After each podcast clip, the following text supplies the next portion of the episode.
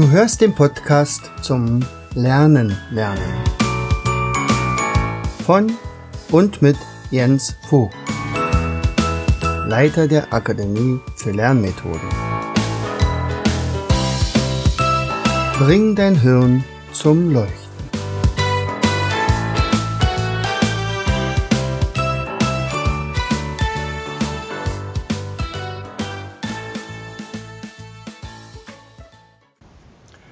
Herzlich willkommen in Vogtis Podcast Show Bringe dein Hirn zum Leuchten.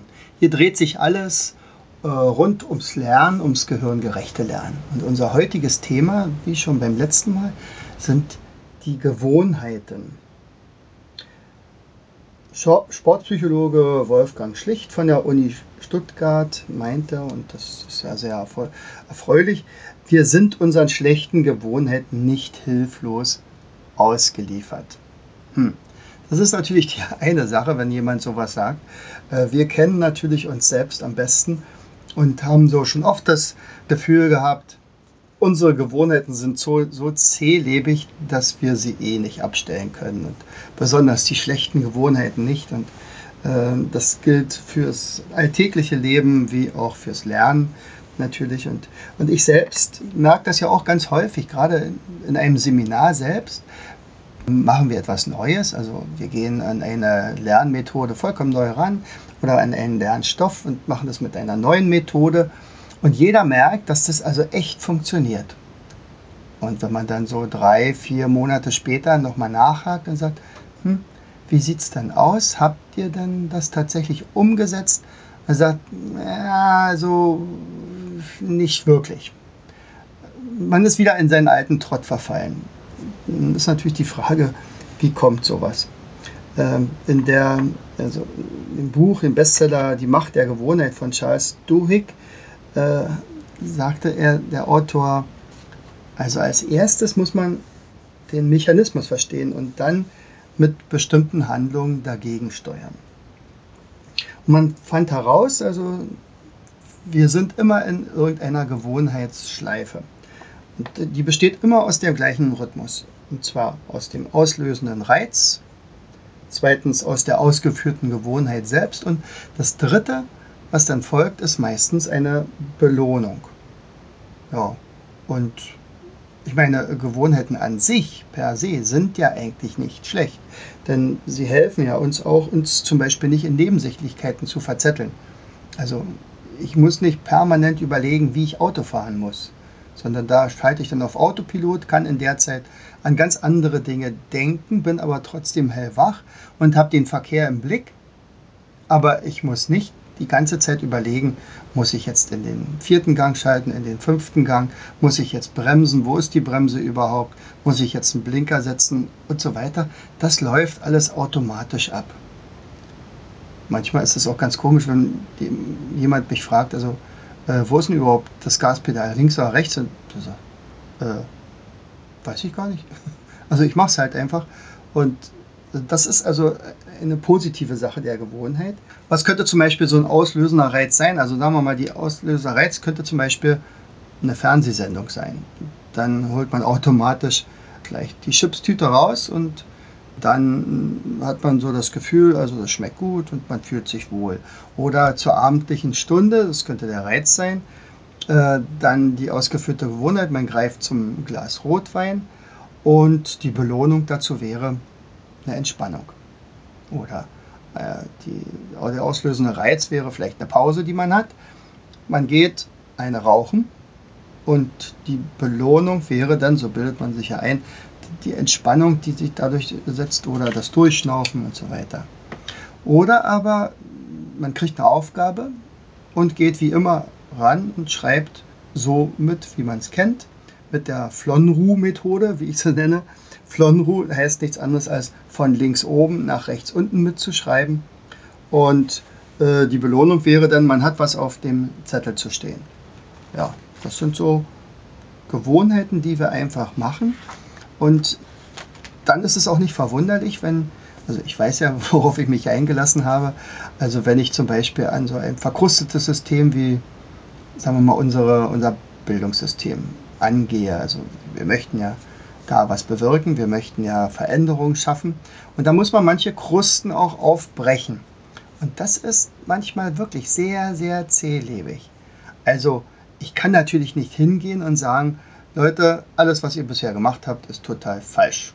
Macht mal jetzt was Vernünftiges, Gehirngerechtes. Wir haben hier tolle Methoden und ab sofort werden die eingesetzt. Dann würde ich natürlich voll gegen die Wand laufen und, und äh, mich mit allen Lehrern, die schon seit 30, 40 Jahren unterrichten und meistens auch recht erfolgreich unterrichten, also da würde ich auf taube Ohren stoßen. Ich hätte keinerlei Chance. Also muss ich gucken, äh, wie kriege ich das irgendwie hin und wie gebe ich Ihnen auch den Rat, diese neue Methode tatsächlich zu einer Gewohnheit zu machen. Das eine ist nämlich, äh, die Gewohnheiten zu orten. Und das könnte zum Beispiel sein, also sagen wir mal bei Schülern oder Studenten, also diese Flonru-Methode. Also wir schreiben einfach mit, wir fangen links oben an, so wie wir es in der ersten Klasse gelernt haben, und sind unten rechts fertig und haben da eine Struktur drin, meinetwegen eine Überschrift, die steht ganz oben und dann kommt der erste, die erste Teilüberschrift und das ist dann erstens und, und 1.1 ist dann eine Unterüberschrift und dann kommt zweitens und dann 1.2.1 und 2.2 und 2.3 und dann fällt uns was ein und sagt, oh Gottes Willen, wir haben ja praktisch bei erstens noch etwas vergessen. Jetzt macht man da ein Sternchen dran und schreibt das unten oder auf der Rückseite nochmal dazu. Achtung, da kommt noch was dazu. Und all das ist zum Beispiel nicht gehirngerecht. Aber das hat man uns nie gesagt. Und, und wir sind es einfach gewöhnt und, und machen es so. So, und dann kommt dann so ein Vogt daher und sagt, Mensch Leute, lasst uns doch mal ein Mindmap machen. Ja, Mindmap haben wir schon mal gehört. Das hat nicht funktioniert, das war nicht so besonders. Ich habe zum Beispiel eine Kollegin äh, bei mir in der Schule, die war ganz begeistert von diesem Mindmappen und kam dann zu mir und sagt, Mann Jens, ich habe jetzt wirklich das Mindmap eingeführt und jetzt haben wir eins gemacht und so, nur ab morgen mache ich dann was Neues. Ähm, deswegen sage ich manchmal auch, wenn ich zum Beispiel so ein Visualisierungstechnik, äh, Visualisierungsseminar mache, sage ich dann zu Lehrern, äh, beginne das Schuljahr mit einem Mindmap, dann hast du es hinter dir. Ja. Also, es hat, also der, der Kopf der, der Kinder hat absolut keinerlei Chance, sich auf so eine neue Gewohnheit einzulassen, denn es ist ja noch keine. Wir haben ja bisher immer, weiß ich, seit sechs Jahren oder sieben Jahren oder acht Jahren die Gewohnheit gehabt, von links oben nach rechts unten zu schreiben. Und, und jetzt von einem Tag auf den anderen das umzustellen, das ist einfach ungewohnt. Also zum Beispiel wäre ja auch eine Gewohnheit, sich generell immer alles nur zu notieren, anstatt sich auch bestimmte Sachen zu merken. Oder ein klassisches Beispiel, ich hatte mal in der 12. Klasse Sportunterricht vor einer sportlichen Bewegung ähm, einen Puls messen lassen. Dann wurde der Puls sofort nach der Bewegung gemessen und dann nochmal eine Minute danach. Und diese drei Pulse sollten Sie jetzt ausrechnen, also addieren und dann durch eine Zahl teilen und so weiter. Einfach nur diese drei Sachen und dann durch 100 Minuten. Absolut alle griffen zu ihrem Taschenrechner oder ihrem Handy, wo der Taschenrechner drin ist, und wollten jetzt drei Zahlen addieren. Ich sagte, das glaube ich jetzt nicht. Also ihr seid 12. Klasse, ihr werdet bald Abitur haben und, und, ihr seid nicht in der Lage, drei einfache Zahlen, also 65 plus 110 plus 87 äh, zu addieren im Kopf, die sind gar nicht mehr auf die Idee gekommen, dass man das im Kopf rechnen könnte. Oder äh, wenn ich zum Beispiel meinen Schülern sage, wir haben heute ein neues Thema, das dreht sich um Vulkanismus meinetwegen. Und lest doch mal auf der Seite 73 bis 74 die wichtigsten Dinge durch, die dort zu diesem Thema passen. Und dann fangen die meisten natürlich äh, von links oben nach rechts unten an zu lesen. Jetzt nicht mehr. Bei mir machen sie immer folgendes. Als erstes werden die, also alle als erstes, das macht nämlich Spaß, die Überschrift klar lesen, das ist klar, weil man muss ja wissen, worum es geht. Und dann gucken sie sich Bilder an. Gibt es irgendwelche Bilder, gibt es irgendwelche Zeichnungen? Dann gucken sie sich als nächstes die Teilüberschriften an. Dann gucken sie sich als drittes zum Beispiel den letzten Abschnitt an weil das ist meistens eine Zusammenfassung. Dann gucken Sie sich den ersten Abschnitt an und dann erst fangen Sie an zu lesen. der Unterschied ist gravierend. Aber ehe ich das reingekriegt habe in die Köpfe meiner Schüler, hat das ewig gedauert. Und, und wenn ich jetzt also weiß, hm, da stoße ich auf sehr erfahrene Kollegen oder auf langjährige Schüler, also zum Beispiel ist es ganz leicht, ein Mindmap einzuführen, also die Technik des Mindmaps in der siebten Klasse, aber unglaublich schwer, wenn vorher noch keiner gemacht hat mit ihnen, in der zwölften Klasse. Und das muss ich wissen und demzufolge äh, muss ich eine Strategie entwickeln und sagen, okay, also es muss so viel besser sein, die neue Methode, dass die tatsächlich auch in der Lage sind, das zu begreifen, dass jetzt was Besseres möglich wäre. Und dann muss ich sie einfach nur überreden und sagen so, und passt auf, ich gebe euch jetzt immer wieder solche Aufgaben, die ähnlich sind, die also diese Methode zur Gewohnheit machen lassen.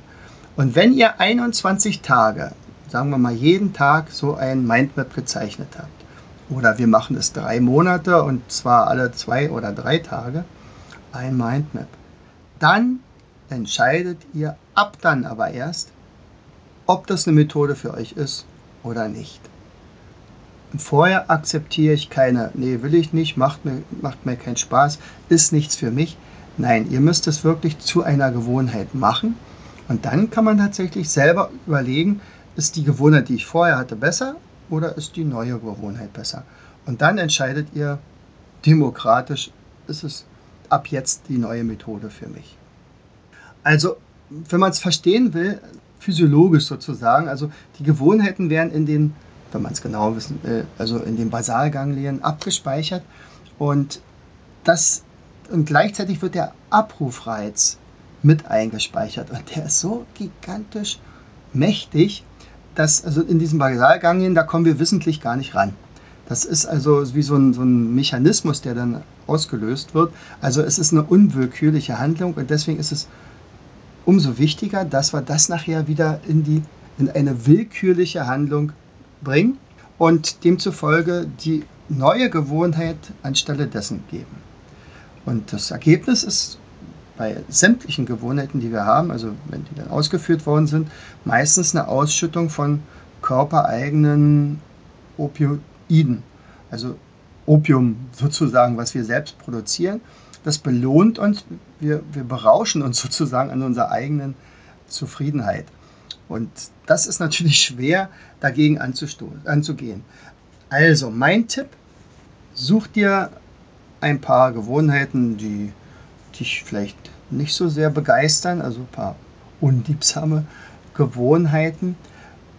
Schaff dir eine Strategie, was du dagegen setzen könntest. Also sag jetzt nicht, ich höre damit jetzt einfach auf, sondern du musst irgendwas anderes dagegen setzen.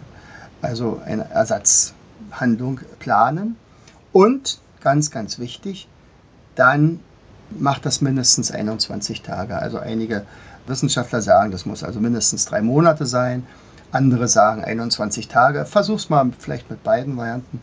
Ich kenne es von mir auch natürlich, dass, dass ich immer wieder in alten Gewohnheiten zurückfalle. Wenn ich mich dabei aber ertappe und sage, okay, halt, stopp, hier bist du wieder Opfer deiner eigenen Opioide geworden. Also kurz zurückfahren, neu einsetzen und dann machen.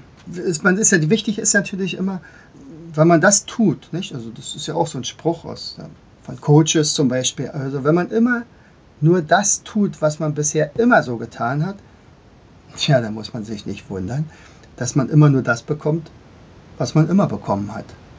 Also, wenn du dich entwickeln willst, wenn du vielleicht mehr verdienen willst, wenn dir dein Job mehr Spaß machen soll, wenn das Lernen leichter werden soll, ja, einfach dann ändere das, was dich bisher gebremst hat.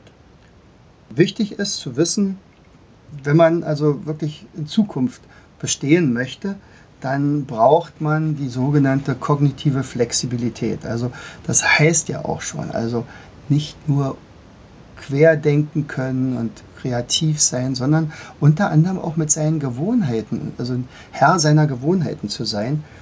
Und das erfordert halt einen gewissen Grad an Selbstdisziplin, ganz klar. Aber man will, soll auch nicht alle Gewohnheiten, die man jetzt nicht so mag, an sich äh, mit einmal ja, verändern wollen. Es muss auch Spaß machen und man muss sich selber gut, gut fühlen dabei. Also man darf sich dabei auch nicht verbiegen. Ja, und diese kognitive Flexibilität oder dieses Macht über seine eigenen Gewohnheiten kann also tatsächlich ein Erfolgsrezept sein. In diesem Sinne wünsche ich dir vielleicht eine unruhige Nacht, indem du heute mal darüber nachdenkst, wo sind denn tatsächlich ein paar Gewohnheiten. Und wenn du auf meiner Internetseite afl-jv.de äh, gehst und du siehst da ein paar Methoden, die vielleicht ganz cool sein könnten, probiere sie einfach aus und halte aber auch durch. Mach das einfach ein paar Mal öfter, als vielleicht sogar da steht. Und in diesem Sinne wünsche ich dir viel Spaß für das Denken, für, deine, für die nächsten Tage. Herzlichst dein Jens Vogt. Du hörtest den Podcast Das Lernen lernen. Bring dein Hirn zum Leuchten. Von und mit Jens Vogt, Leiter der Akademie für Lernmethoden. Ich möchte dir heute als mein Podcast-Hörer etwas Besonderes schenken. Du erhältst meinen kostenlosen 8 Lektionen Online-Kurs, wie du in der Hälfte der Zeit ab sofort doppelt so viel lernen kannst. Schicke einfach dazu eine SMS mit Lernen, Leerzeichen, deine E-Mail-Adresse an die 71117. Kommst du nicht aus Deutschland, wähle die 0049 17 86 66 21 11. Gern lade ich dich ein, uns auf unserer Internetseite zu besuchen. Klicke einfach auf www.afl-jv.de. Bis zum nächsten Mal. Herzlichst, dein Jens Vogt.